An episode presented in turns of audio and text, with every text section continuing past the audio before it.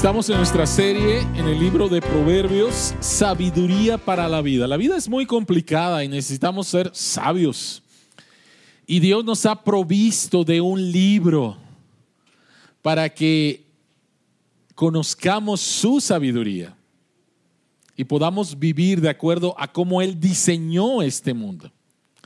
Sabiduría, Proverbios, sabiduría para la vida. El día de hoy Proverbios capítulo 7, versículos del 1 al 27. Proverbios capítulo 7, versículos del 1 al 27. El mensaje de esta mañana se llama La seducción del pecado. Proverbios capítulo 7, versículos del 1 hasta el 27. La seducción del pecado. Esta es la palabra de Dios. Hijo mío, Pon en práctica mis palabras y atesora mis mandamientos. Cumple con mis mandatos y vivirás. Cuida mis enseñanzas como a la niña de tus ojos. Llévalos atados en los dedos, anótalos en la tablilla de tu corazón. Di a la sabiduría, tú eres mi hermana, y a la inteligencia, eres de mi sangre. Ellas te librarán de la mujer ajena, de la adúltera y de sus palabras seductoras. Desde la ventana de mi casa miré a través de la celosía, me puse a ver a los inexpertos y entre los jóvenes observé a uno de ellos falto de juicio. Cruzó la calle, llegó a la esquina y se encaminó hacia la casa de esa mujer. Caía la tarde, llegaba el día a su fin, avanzaba las sombras de la noche. De pronto la mujer salió a su encuentro con toda la apariencia de una prostituta y con solapadas intenciones. Como es escandalosa y descarada, nunca hallan sus pies reposo en su casa. Unas veces por las calles, otras veces por las plazas, siempre está al acecho en cada esquina. Se prendió de su cuello y lo besó y con todo descaro le dijo, tengo en mi casa sacrificios de comunión, pues hoy he cumplido mis votos. Por eso he venido a tu encuentro, te buscaba y ya te he encontrado. Sobre la cama he tendido multicolores linos egipcios.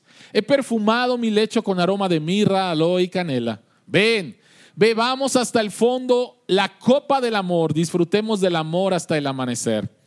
Mi esposo no está en casa, pues se ha, ha emprendido un largo viaje se ha llevado consigo la bolsa del dinero y regresará hasta el día de luna llena. Con palabras persuasivas lo convenció. Con lisonjas de sus labios lo sedujo.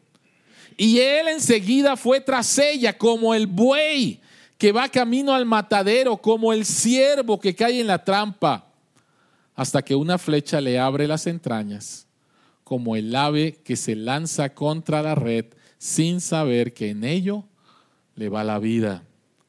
Así que, hijo mío, escúchame, presta atención a mis palabras. No desvíes tu corazón hacia sus sendas, ni te extravíes por sus caminos, pues muchos han muerto por su causa. Sus víctimas han sido innumerables.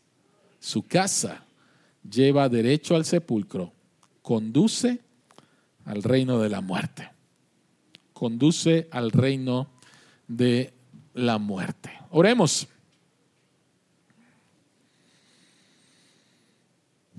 Al abrir tu palabra, Señor, te rogamos nuevamente, abre nuestros ojos para ver las maravillas que hay en el libro de Proverbios y que tu Espíritu Santo nos pueda guiar a toda la verdad, la verdad del Evangelio, la creamos y podamos ser transformados.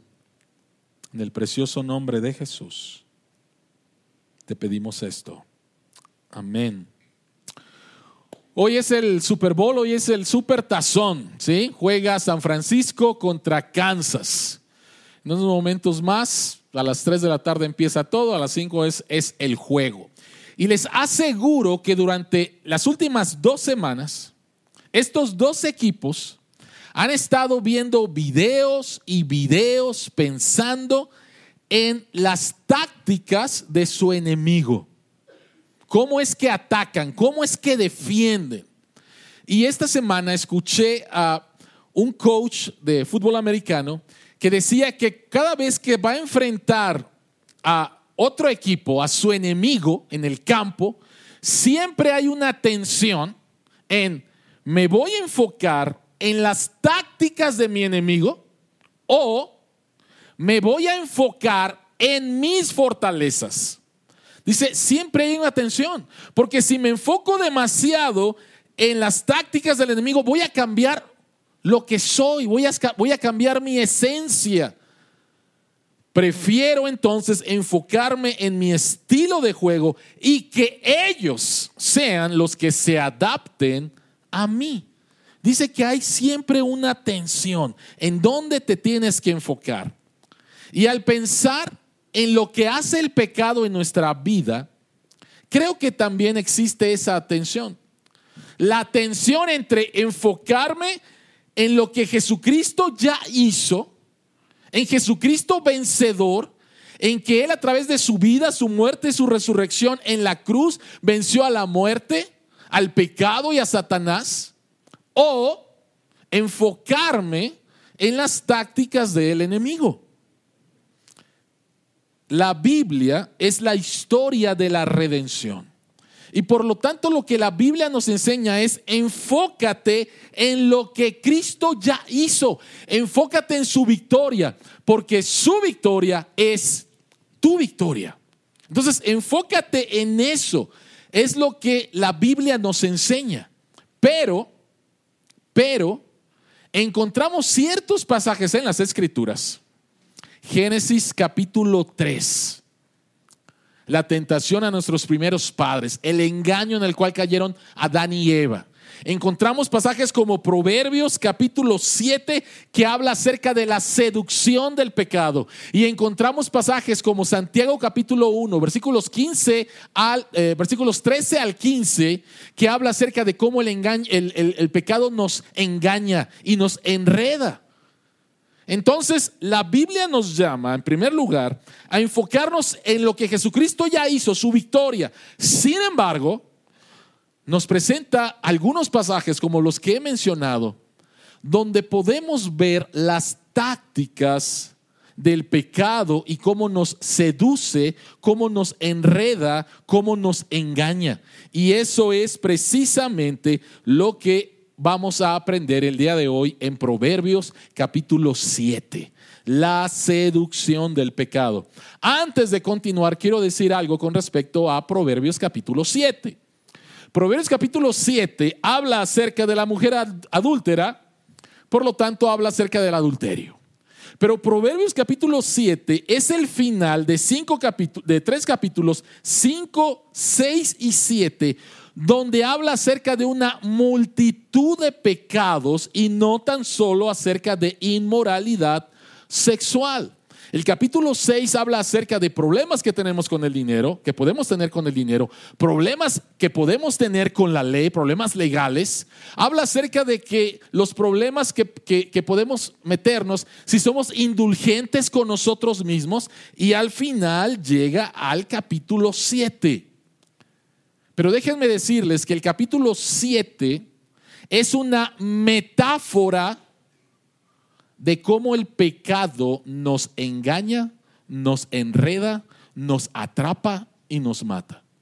Utilizando la figura de una mujer adúltera, hablando acerca del adulterio, Proverbios capítulo 7 nos va a hablar de cómo trabaja el pecado. Es una metáfora con respecto a cómo trabaja el pecado. Por eso el mensaje se llama la seducción del pecado. Entonces, la pregunta que queremos contestar es cómo el pecado trabaja. Tres cosas. Número uno, ¿cuál es el blanco del pecado? Número dos, ¿cuáles son las tácticas del pecado? Y número Tres, ¿cuál es la trayectoria del pecado? ¿Cuál es el blanco? ¿Cuáles sus tácticas? Versículos 10 al 20. ¿Y cuál es la trayectoria del pecado? Así que vayamos al punto número uno. ¿Cuál es el blanco del el pecado? ¿Cuál es su objetivo? Dice el texto, me puse a ver a los inexpertos y entre los jóvenes observé a uno de ellos falto de juicio. Y la primera pregunta es, ¿quiénes son los inexpertos?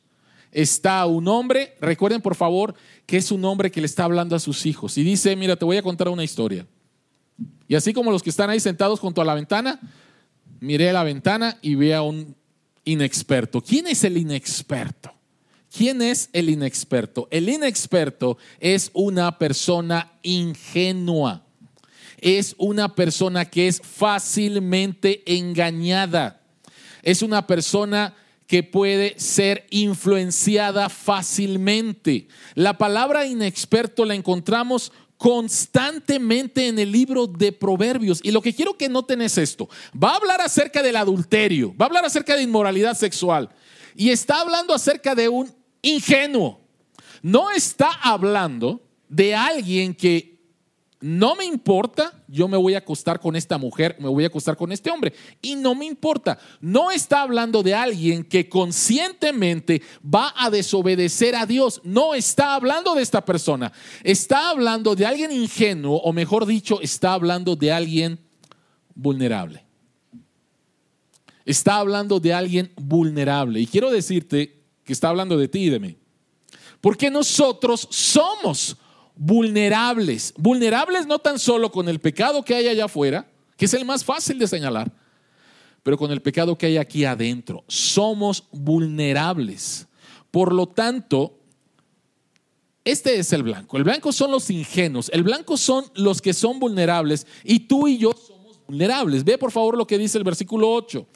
Cruzó la calle esta persona, llegó a la esquina y se encaminó hacia la casa de esa mujer caía la tarde, llegaba el día a su fin, avanzaban las sombras de la noche. Si esto fuera el guion de una película, ¿cuál sería la imagen? Me encanta cómo, cómo termina. Avanzaban las sombras de la noche. Si este fuera el guion de una película y estuvieras en el cine viendo esto, de repente empezarías a ver a este joven caminando y de repente detrás de él oscuro, oscuro, oscuro, oscuro. En otras palabras, algo malo va a pasar. Algo malo va a pasar. Algo malo va, está a punto de pasar. Y lo que está a punto de pasar es que a veces no comprendemos cuán vulnerables somos. No entendemos cuán vulnerables somos. En mi experiencia como un cristiano que lucha con el pecado, en mi experiencia como pastor y en mi experiencia como consejero bíblico, cuando estoy con una persona que ha cometido un pecado horrible, con consecuencias horribles, y que esta persona está rota, ¿sabes lo que nunca he escuchado? Nunca he escuchado que esta persona me diga, ya sabía lo que iba a pasar. Ya sabía lo que iba a pasar. ¿Sabes lo que he escuchado? Lo que he escuchado es, ¿cómo fue posible que hiciera eso? Lo que he escuchado es, ¿cómo fue que llegué aquí? Lo que he escuchado es cómo me convertí en la persona que dije que nunca me convertiría. Lo que he escuchado es cómo cometí ese pecado que dije que sería incapaz de hacer. Eso es lo que he escuchado. Y estoy seguro que eso es lo que tú has escuchado. Y estoy seguro que eso es lo que tú te has dicho. ¿Cómo llegué aquí? ¿Cómo llegué aquí? ¿Cómo hice esto? ¿Cómo hice lo que dije que nunca haría? No entendiste tu vulnerabilidad. No entendiste tu vulnerabilidad. Por causa de haber nacido con una naturaleza caída, tenemos todo el potencial para poder hacerlo todo. Así que cuando tú dices, yo nunca voy a hacer eso, te estás engañando. Totalmente engañado. Nuestro corazón está en sintonía con el pecado. Nuestro corazón está en sintonía con el pecado. Entonces, lo primero para saber cómo trabaja el pecado es que tenemos que entender nuevamente que el blanco soy yo. Alguien dijo una vez, Satanás ha puesto precio sobre tu cabeza. Hay un precio sobre tu cabeza. Tú eres el blanco, ¿sí?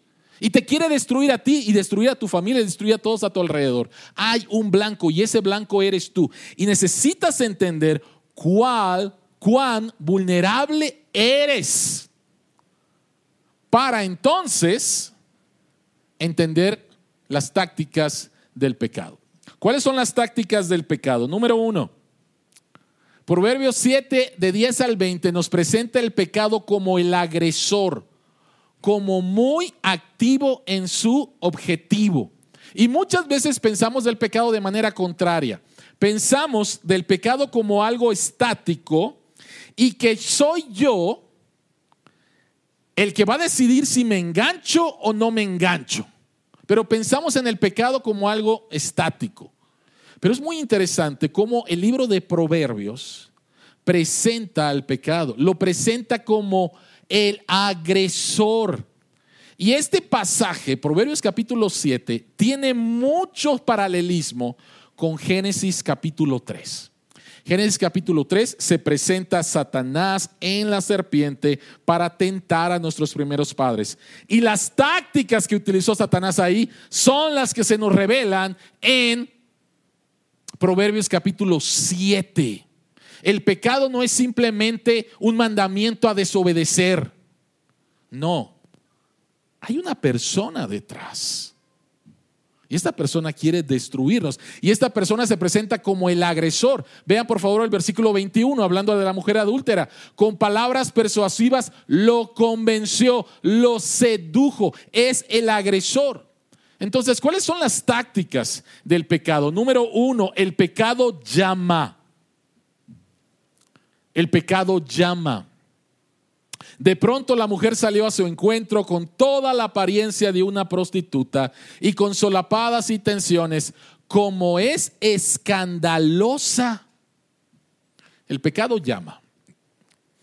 El pecado es la voz más ruidosa allá afuera. No tengo, creo que convencerte que necesitas prestar mucha atención, concentrarte mucho para ver inmoralidad sexual allá afuera. En las canciones, en las redes sociales, en la televisión. Tienes que esforzarte mucho, prestar mucha atención para encontrar inmoralidad sexual. Claro que no. Claro que no. Tienes que prestar mucha atención, concentrarte demasiado para encontrar mensajes de avaricia, de materialismo, la idea de lo que si, si posees más, vales más. ¿Tienes que esforzarte? Claro que no. Tienes que esforzarte, prestar mucha atención para hallar mensajes en nuestra cultura caída contrarios a Dios. Claro que no. Y como dije hace un momento, lo más terrible es que nuestro corazón está en sintonía. Es como si hubiera un mensaje y de repente, ¡pum! ¿Sí? Lo capto, lo capto, lo capto y lo capto así. Tristemente, esa es nuestra realidad. Y los que tienen niños, nuevamente pueden entender esto. Yo no le enseñé a mi hijo a mentir. Yo no le enseñé a mi hijo a portarse mal. Yo le dije, te voy a dar unas clases. No. Salió de lo que había en su corazón. Esa es la triste realidad. Porque no tan solo tenemos un enemigo allá afuera, tengo un enemigo acá adentro. Nací con una naturaleza caída y estoy en sintonía con el pecado. Y cuando hay un mensaje, uff, pero tengo una antena para captar todo eso. Lo contrario es lo difícil. Tengo que concentrarme y tengo que prestar mucha atención para escuchar la voz de Dios para estar en sintonía con Él. Pero la primera táctica del pecado es que habla y habla fuerte y habla en todos lados. Eso es lo primero. Pero lo segundo es que te va a perseguir. Eso es lo segundo. Te va a perseguir. El texto dice en el versículo 13 que esta mujer se prendió de su cuello, lo besó y con todo descaro le dijo, ¿qué le dijo? Ahorita en un momentito. La idea es que el pecado es agresivo. Pensemos en Génesis 3, el jardín del Edén, y por ahí estaba la serpiente. Y la serpiente estaba hasta la zona más alejada del jardín, esperando a ver si Adán y Eva pasaban por ahí. ¿Eso dice el texto? No. La serpiente fue al encuentro. La serpiente fue a buscarlos. El pecado te persigue, no, está ahí estático. Te llama y después te va a perseguir. ¿Ok?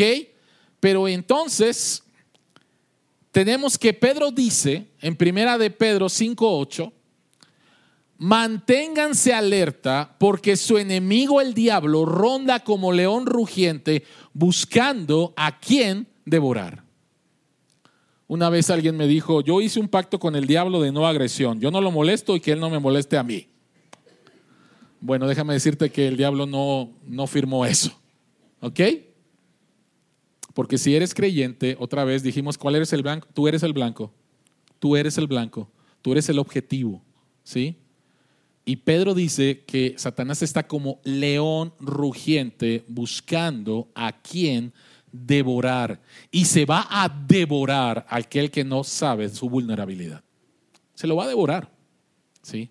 Por lo tanto, el pecado número uno nos llama. El pecado número dos nos persigue, no es estático. Por lo tanto, el pecado no es pasivo, por lo tanto, no podemos tratarlo con pasividad. El pecado no es pasivo, te va a perseguir, por lo tanto tienes que hacer algo, no puedes ser pasivo, si no te va a devorar. Número tres, el pecado engaña. El pecado engaña, ¿sí? Tengo en mi casa sacrificios de comunión, dijo la mujer adúltera. Pues hoy he cumplido mis votos. ¿Qué es lo que está diciendo esta mujer? Soy religiosa. No soy tan mala soy religiosa, no soy tan mala. El pecado siempre trata de justificarse. El pecado siempre trata de justificarse. Todos lo hacen. No está mal. No va a pasar nada. ¿sí? Se va a, disfrazar. La escritura nos dice que Satanás se disfraza como ángel de luz. Te va a engañar. Ahora, es muy interesante, este es un libro clásico de la literatura cristiana, se llama Santidad, escrito por J.C. Ryle, y es muy interesante cómo él escribe esto del engaño del pecado. Dice, somos demasiados propensos a olvidar que la tentación de pecar rara vez se nos presentará en sus verdaderos colores diciendo, soy tu enemigo mortal y quiero arruinarte para siempre en el infierno. Nunca se te va a presentar así. ¿Ok? Nunca se te va a presentar así. Dice, o no, el pecado nos llega como Judas, con un beso.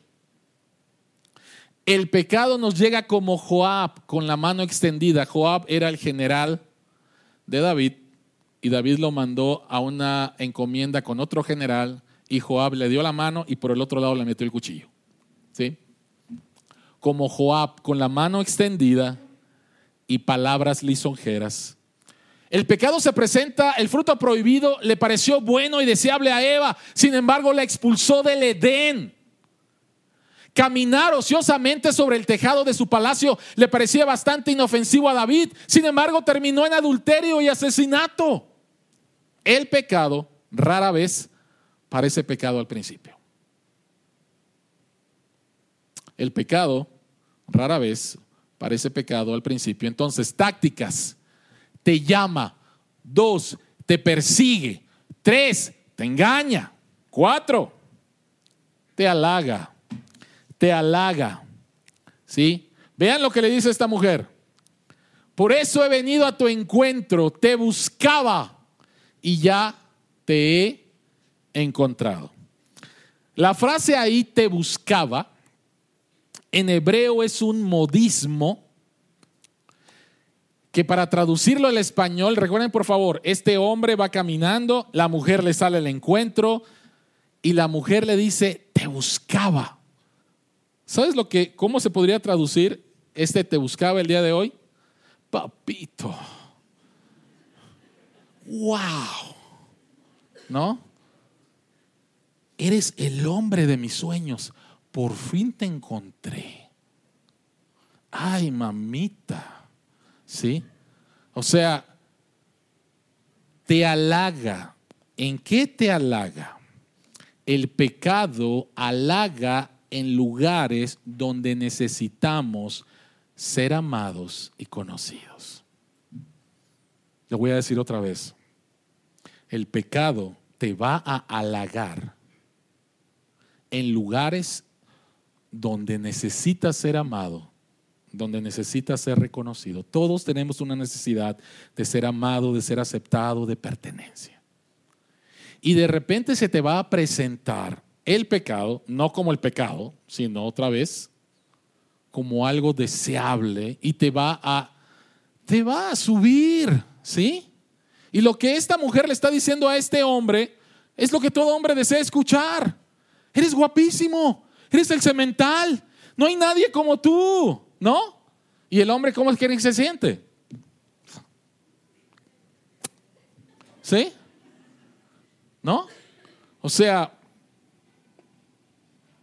la razón por la cual algunas mujeres entran en una relación con un hombre para tener relaciones sin estar casadas o al día de hoy con hombres o con mujeres, ¿sí? Algunas personas dicen, no es tanto porque esta persona se sienta conocida, sino porque esta persona le han prometido que si tiene relaciones sexuales se va a sentir amada y aceptada como jamás en su vida se ha sentido como jamás en su vida se ha sentido. En un libro de Josh McDowell con respecto a los adolescentes y su vida sexual, dice que él encontró una, una constante en adolescentes que entraban en relaciones sexuales. Dice, no entraban en relaciones sexuales por, por el sexo en sí. Dice, simplemente quería que alguien me abrazara. Simplemente quería que alguien me deseara. Simplemente quería sentirme amado. ¿No? Simplemente quería que alguien me dijera, eres la mejor. ¿Sí? No hay nadie como tú. El pecado te va a halagar en lugares donde necesitas ser amado, necesitas ser reconocido. Esta es la razón por la cual algunos hombres y mujeres, pero especialmente hombres, abandonan su familia. Estoy hablando de un abandono emocional, ¿sí? Por perseguir su carrera porque les han prometido que a través de su carrera van a crecer y van a ser respetados y reconocidos como nunca antes. Y escuché a una persona diciendo, yo llego a mi casa y en mi casa nadie me respeta, nadie me reconoce, pero en mi trabajo, en mi trabajo soy un campeón. ¿Sí? Y entonces han abandonado su familia, porque aquí sí me van a reconocer, aquí sí me van a respetar. El pecado te va a halagar, te va a llamar, ¿qué más? Te va a perseguir, te va a engañar y te va a halagar, pero no termina ahí. El pecado te va a prometer satisfacción. Versículos 16 al 18. Le dice la mujer, sobre la cama he tendido multicolores linos egipcios. ¿Qué significa eso? Significa dinero. O sea, significa que esta mujer tiene dinero. ¿Sí? Su cama no es cualquier cama. No es una sabanita ahí, ¿no? Las tiene buenas, las, las, las, las sábanas, todo, ¿no? Y después dice, he perfumado mi lecho con aroma de mirra, aloe y canela.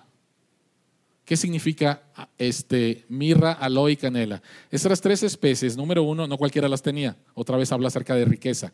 Número dos, eran afrodisíacos. ¿Ok? Pero no termina. Le dice, ven, bebamos hasta el fondo la copa del amor.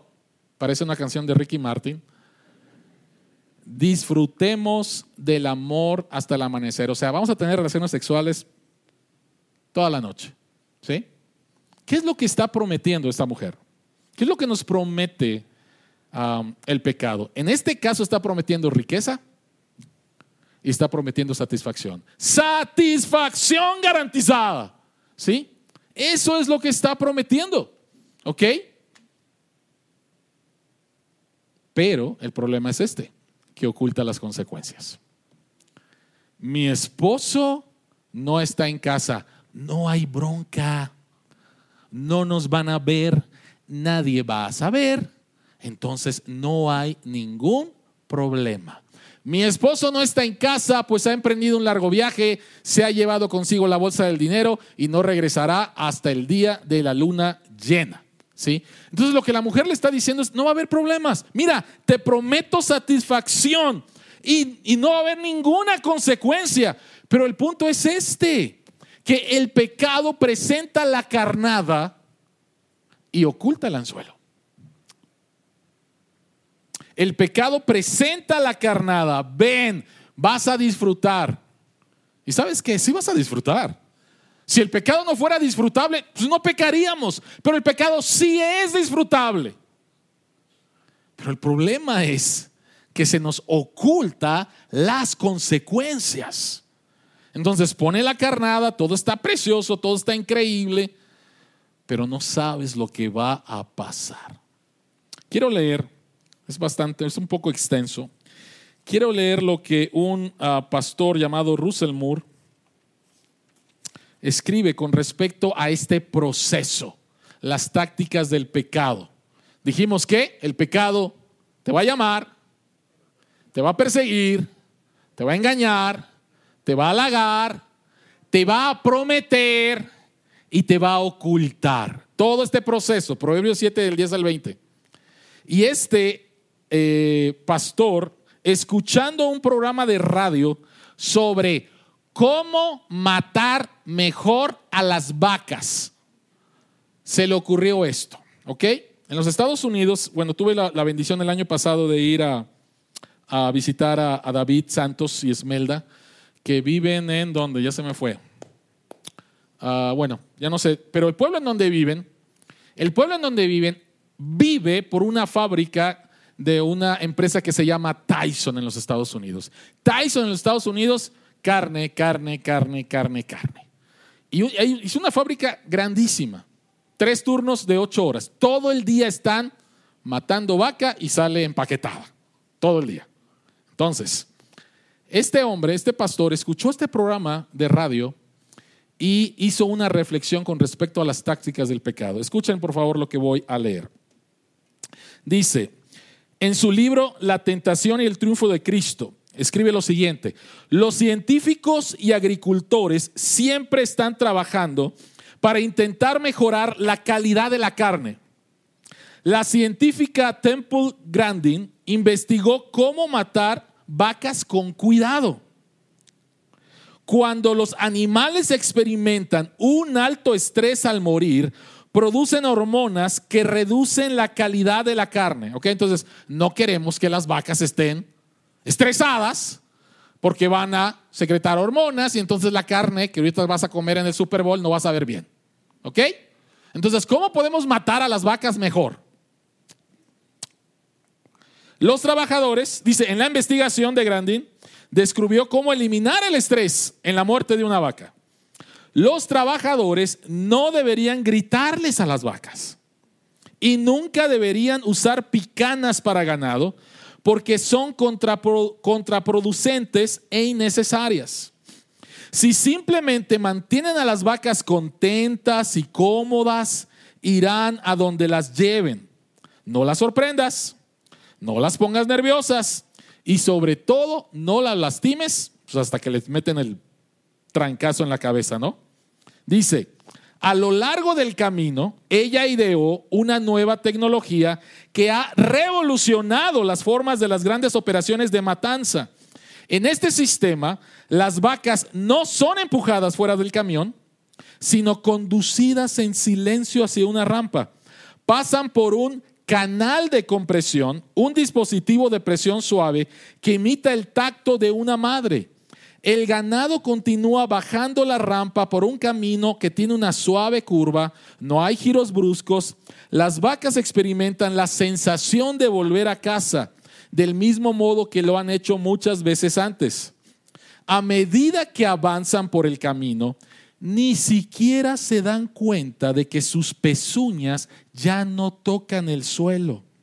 Una cinta transportadora las levanta lenta y suavemente y luego en un santiamén un instrumento contundente les asesta un golpe quirúrgico justo enfrente, eh, de los ojos, el, perdón, en la mitad de los ojos. ¿Sí? Todo tranquilo, todo tranquilo, todo tranquilo, todo tranquilo y de repente el golpe de muerte. Al escuchar eso, el pastor Russell Moore pensó en este pasaje y escribió lo siguiente también. En este momento hay fuerzas en marcha, ya hablándose de nosotros, negociando cómo engordarte lo suficiente para el consumo y cómo llevarte con calma y sin lucha al matadero cósmico. La vida más fácil para ti será aquella en la que no cuestiones estas cosas. Una vida en la que simplemente hagas que todo parezca natural. La facilidad de todo parecerá una confirmación más de que así es como deberían ser las cosas. Es posible que sientas que la situación de tu vida es como subir una escalera tan perfecta que parece haber sido diseñada especialmente para ti. Y lo es. En muchos sentidos, cuanto más tranquilo te sientas, más peligro corres. Proverbios capítulo 7, versículos 10 al 20, nos presentan las tácticas del pecado, pero somos tan ingenuos que ni nos damos cuenta hacia dónde nos está llevando. Como estas vacas. Piensan que esto está con ganas. El golpe de muerte. ¿No? El golpe de muerte. Número tres, ¿cuál es la trayectoria del pecado? Ya hablamos acerca de su blanco, hablamos acerca de sus tácticas, pero ¿cuál es la trayectoria del pecado? Es muy interesante lo que dice aquí Dietrich Bonhoeffer. Dice, al momento de la tentación, Satanás no nos llena de odio a Dios, sino de olvido de Dios. ¿Y cuál es la trayectoria? ¿Hacia dónde nos lleva el olvidarnos de Dios? Solamente hay dos caminos. Y está el camino a la muerte y el camino a la vida. Veamos el camino a la muerte. Vean por favor, el papá le sigue contando la historia a su hijo. Y le dice, y quiero que noten por favor estas tres imágenes. Dice, y enseguida este hombre, después de que la mujer le dijo, papito, ¿sí? Fue tras ella. Como el buey que va camino al matadero. Como el ciervo que cae en la trampa hasta que una flecha abre las entrañas. Como el ave que se lanza contra la red sin saber que en ello le va la vida. Versículo 27. Su casa, la casa de la mujer adúltera, lleva derecho al sepulcro conduce al reino de la muerte. Quiero que te imagines lo siguiente. Quiero, quiero que te imagines a un papá leyéndole Proverbios 7 a su hijo. Judíos. ¿Sí? Y estos niños entienden perfectamente estas tres imágenes. Entienden la imagen del buey que va camino al matadero. Entienden la imagen del siervo que cae en la trampa y va a venir el cazador y le mete una flecha. Y entienden la imagen del ave que va rumbo a la red. Lo entienden. ¿Cómo crees que se sienten estos niños cuando el papá les está hablando acerca de la seducción del pecado y les pone estas tres imágenes? ¿Cómo crees que se sienten los niños? Yo quiero imaginarme a estos niños aterrados llenos de miedo, llenos de espanto. Y entonces alguien puede decir, Ese es el punto. Para pasar del camino de la muerte al camino de la vida, se trata de tener miedo de las consecuencias del pecado. Y sabes que eso no es cierto. No es cierto. Temer solamente las consecuencias nunca te pondrá en el camino de la vida. Y lo sabes. Y lo sabes. Lo sabemos. Porque muchas veces lo hemos hecho, nos arrepentimos y nuevamente empezamos a ser seducidos. Y sabemos de las consecuencias. ¿Sí? Y nuevamente caemos. Entonces, por favor, el temer solamente las consecuencias nunca te pondrá en el camino de la vida. Si tú estás criando a tus hijos con temor, ¿sabes qué? Eso no es la mejor forma. Claro que les tienes que enseñar. Sí, aquí está. Esta es la seducción del pecado. Por favor, no vayas por ahí. Pero no es lo único. No se trata de meterle miedo a los niños. Te criaron que te iba a salir el coco y te iba a salir quién sabe cuántas quién sabe cuántas más si no te ibas a dormir, ¿no? Nos criaron con miedo. Pero temer solamente las consecuencias del pecado nunca te pondrán en el camino de la vida. Entonces, ¿cuál? ¿Qué? ¿Qué? ¿Cómo? ¿Cómo? Bueno, vamos a el versículo 24. Así que, hijo mío, escúchame. Presta atención a mis palabras. Versículo 1. Hijo mío, pon en práctica mis palabras y atesora mis mandamientos. Ah, ok, perfecto. No se trata del temor. Entonces se trata simplemente de una lista de cosas que tengo que hacer y cosas que no tengo que hacer. ¿Cuántos fuimos criados así? No hagas esto, haz esto. Pórtate bien, no, no te portes mal, ¿no? Y fuimos criados así. Nos dieron buena información, pero ¿sabes qué? Tener solo información sobre lo que debes y no debes hacer no te pondrá necesariamente en el camino de la vida. No es que no sepas, claro que lo sabes. Entonces, el temer no es la solución. Temer te va a hacer que dejes de pecar una semana, dos semanas, un mes, dos meses. Tener información te va a ayudar, pero no es suficiente. Entonces, ¿qué es lo suficiente? ¿Cómo puedo pasar del camino de la muerte, de la seducción del pecado, al camino de la vida? ¿Cómo? ¿Cómo? ¿Cómo?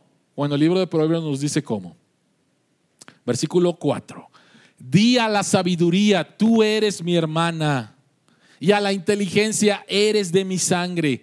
Ellas te librarán entonces, la solución es una relación afectuosa con la sabiduría es lo que te pone en el camino de la vida. Ahora, está muy raro, ¿cómo que una relación afectuosa con la sabiduría? Si has estado aquí en los domingos pasados, has escuchado que la sabiduría no es un principio y no es un concepto.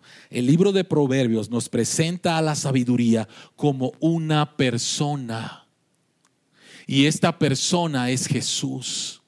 Dijimos hace unos domingos que es Jesús quien por las calles de Jerusalén y de Galilea hablaba a la gente de la sabiduría de Dios. Jesucristo es la sabiduría de Dios, lo que nos va a librar de la seducción del pecado es que desarrollemos en nuestra vida una relación afectuosa con Jesús, una relación viva con Él.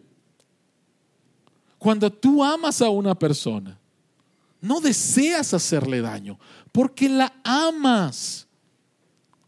Cuando empezamos a pensar en la sabiduría de Dios, que es Jesús quien vivió una vida perfecta de amor y de comunión con Dios y a pesar de eso fue a la cruz por mis pecados, entonces es que voy a empezar a mirar el pecado de otra manera, de otra forma. Soy llamado a desarrollar una relación viva con Jesús al entender que el que no conoció pecado fue tratado como un pecador por mi causa. Jesucristo en la cruz fue el buey que va al matadero. Jesucristo en la cruz fue el siervo que cae en la trampa. Jesucristo en la cruz fue el ave que va a chocar contra la red. Jesucristo en la cruz cargó todas tus fallas, toda tu falta de sabiduría, todas las seducciones en las que has caído con el pecado. Él las tomó y las pagó porque te ama y porque era la única manera de rescatarte. Tú no te puedes rescatar a ti mismo. Necesitamos a alguien que venga de fuera. Y la persona que vino de fuera es el Hijo de Dios, la sabiduría encarnada, a buscarnos, a buscarnos, a buscarnos. Necesitamos desarrollar eso. Jesucristo se enfrentó a la seducción del pecado en el desierto y resistió por ti. Mateo capítulo 4, versículos del 1 al 11. Jesucristo ha pasado 40 días en ayuno y ahora tiene hambre. Y Satanás se presenta. Hay mucho paralelismo entre Mateo 4 y Génesis 3. Muchas diferencias. Adán y Eva fueron tentados en un jardín. Jesucristo fue tentado en un desierto. Adán y Eva tenían todas sus necesidades satisfechas. Jesucristo tenía hambre. Jesucristo estaba débil. Y aquí es donde se presenta Satanás con las mismas tácticas, las tácticas que hemos visto de Proverbios 7. Él llamó a Jesús con que de verdad eres el Hijo de Dios. ¿Sí? Él lo persiguió, trató de engañarlo, pero Jesucristo por nosotros resistió la tentación. Y tres veces dijo, escrito está, escrito está, escrito está. Y Satanás se fue.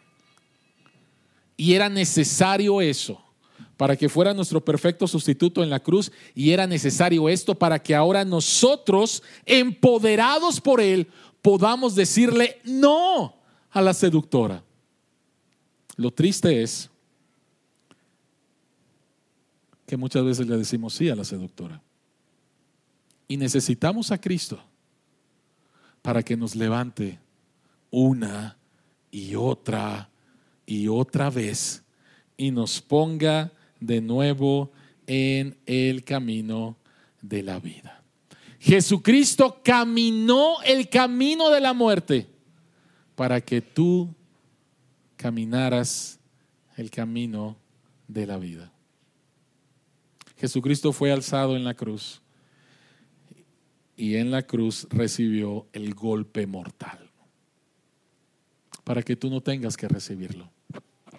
Para que tú no tengas que recibirlo. Déjenme rápidamente hacer una, una aplicación de esto, especialmente padres.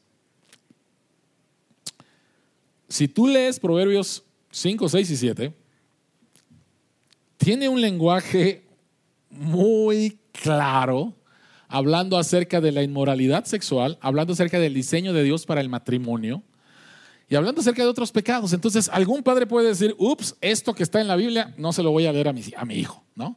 Está muy gráfico. Pero por favor recuerda que esto era enseñado a niños, ¿sí? Por lo tanto, hay un llamado implícito en este pasaje para poderles enseñar a nuestros hijos verdaderamente acerca del sexo, de acuerdo al diseño de Dios. No tengo que convencerte que vivimos en una sociedad pornográfica donde tu precioso hijo y tu preciosa hija están viendo, están escuchando, ¿sí? Por todos lados. Por todos lados. Y déjame decirte algo, tu hijo sabe más de lo que tú crees que sabe y tu hijo ha oído más de lo que tú crees que ha oído. Y si tú no tomas a tu hijo precioso y le enseñas de acuerdo al Evangelio el precioso diseño de Dios para nuestra sexualidad, tu hijo va a escuchar una información completamente errada el promedio el día de hoy en que los niños empiezan a ver pornografía es ocho años.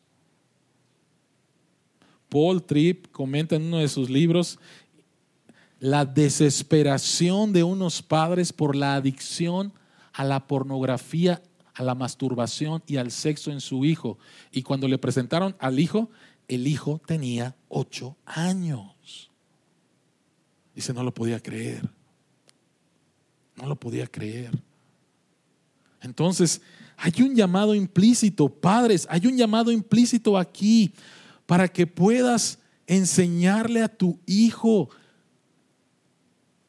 el precioso diseño de Dios para el sexo que Dios nos dio el sexo no tan solo para reproducirnos, sino para disfrutarlo en el contexto del matrimonio entre un hombre y una mujer. Y el disfruta del sexo apunta a la gloria de Dios que vamos a disfrutar allá. ¿A qué edad tienes que enseñarle a tu hijo del sexo? Eso se lo dejo a cada uno de ustedes, pero por favor, o sea, Escucha las estadísticas, escucha lo que está pasando, ve lo que tus hijos están viendo. Por favor, a lo mejor estás llegando ya tarde. Y tienes que decirle a tu hijo, Dios nos creó, nosotros nos apartamos y Jesucristo vino a rescatarte. Recuerda que cuando caigas, Jesucristo vino a rescatarte. Y que Jesucristo caminó el camino de la muerte para que tú caminaras el camino de la vida. Por favor, no eduques a tu hijo con miedo solamente. No le digas a tu hijo que el pecado no lo va a disfrutar, lo va a disfrutar. Y por favor, que lo aprenda de ti, no que mi papá me engañó. Si tú está con ganas, ¿sí? Que lo aprenda de ti y que lo encamines al único que lo puede salvar. Tú no puedes salvar a tu hijo. Solamente hay un Salvador y es Cristo. Él caminó el camino de la muerte para que tú y yo camináramos el camino de la vida. Oremos. Quisiera hacer un llamado. Estamos hablando acerca de las tácticas del pecado y posiblemente hay alguien aquí que dices, wow, esto me describe la situación que he estado viviendo.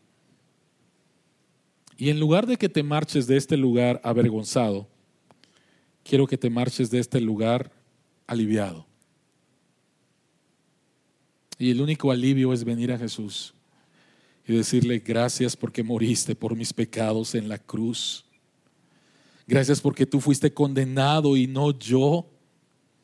Gracias porque tú caminaste el camino de la muerte. Ahora quiero pedirte que me perdones, me arrepiento. Y gracias Señor que en ti hay vida. Sal aliviado de este lugar, por favor. No salgas condenado. Sal aliviado, porque en Cristo hay vida, hay perdón, hay restauración. Y Él siempre nos pondrá en el camino de la vida. Padre que estás en los cielos, te damos las gracias por tu palabra. Te damos las gracias, Señor, por el libro de Proverbios, porque es un regalo para ver las minas que nuestro enemigo ha enterrado, las cuales nos van a hacer mal. Gracias, Señor, porque tu palabra nos enseña que tú venciste. Resististe la tentación en el desierto, viviste una vida de obediencia, fuiste a la cruz por amor a Dios y por amor a nosotros. Tu victoria es nuestra victoria. Ayúdanos, Señor, en nuestra lucha con el pecado. Pero entendiendo más, Señor, sus tácticas, pero sobre todo cómo tú venciste y que en ti, Señor, tenemos tu victoria nombre oramos. Amén.